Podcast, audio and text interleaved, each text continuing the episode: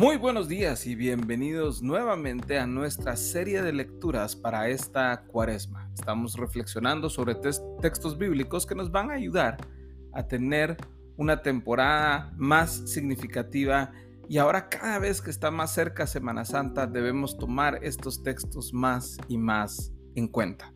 El día de hoy nos vamos a enfocar en el texto del Evangelio de Mateo, capítulo número 26, versos del 31 al 35.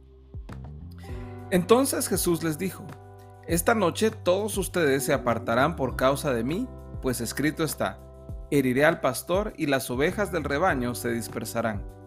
Pero después de que yo haya resucitado, iré delante de ustedes a Galilea.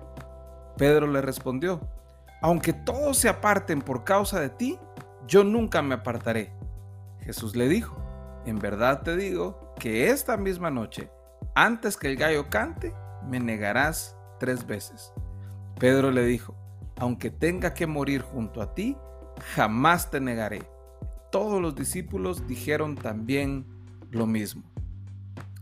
Vemos aquí en este texto algo hermoso de parte del Señor Jesús y algo que nosotros también tenemos que tomar en cuenta.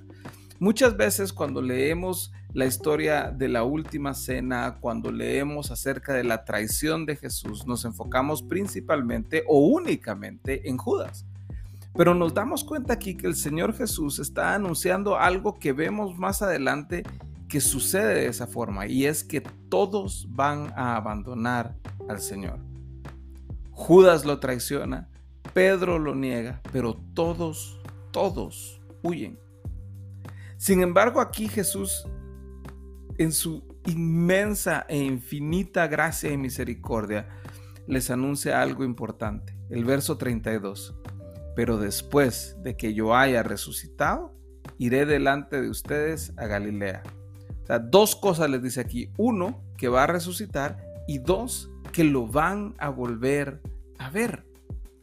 Y Pedro insiste y él quiere salir eh, por encima y no quiere caer en este problema y dice, no, yo estoy dispuesto a morir por ti. Y todos los discípulos se le unieron a Pedro y también dijeron lo mismo, pero Jesús le habla a Pedro y le dice, mira, no, simple y sencillamente me vas a negar. Y recuerdan ustedes aquel pasaje que leímos hace algunos días también, donde Jesús le, le anuncia a Pedro que Satanás ha pedido a Pedro para ser zarandeado, pero que él va a regresar en la fe y que él va a ser el responsable de traer de vuelta a sus hermanos, a los discípulos, de vuelta a la fe, luego de que haya sucedido todo este problema. Qué hermosa gracia, qué hermosa misericordia para un pecador como Pedro y para un pecador también como todos nosotros.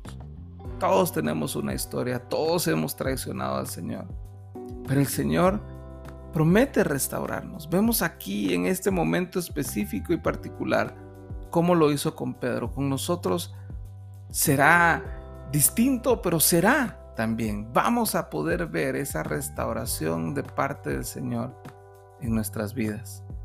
Qué hermoso, qué hermosa promesa, qué increíble poder ver que el Señor está con nosotros y que aun cuando le traicionamos, Él nos restaura, Él nos rescata, Él nos perdona, Él nos extiende misericordia, pero no deja de hablarnos la verdad. Vas a pecar, vas a fallar. Pero Pedro, tú vas a ser restaurado. Así fue como el Señor le dijo a Pedro, vas a regresar. Y lo mismo nos dice a nosotros que el Señor va a regresar por nosotros, que el Señor va a restaurarnos, a rescatarnos, a tener nuevamente gracia y misericordia sobre nuestras vidas. Qué hermoso pasaje, de verdad. Poquitos versículos, pero llenos, llenos de contenido. Y yo espero que puedan tomar este pasaje. El día de hoy fue Mateo 26, 31 al 35. Y puedan platicarlo con sus familias, con sus amigos, con sus compañeros y compartir juntos y gozarse juntos de la esperanza que pecadores como ustedes y yo tenemos en el Evangelio. Que el amor del Padre, la gracia del Hijo y la comunión con el Espíritu Santo estén con ustedes hoy y siempre. Hasta mañana.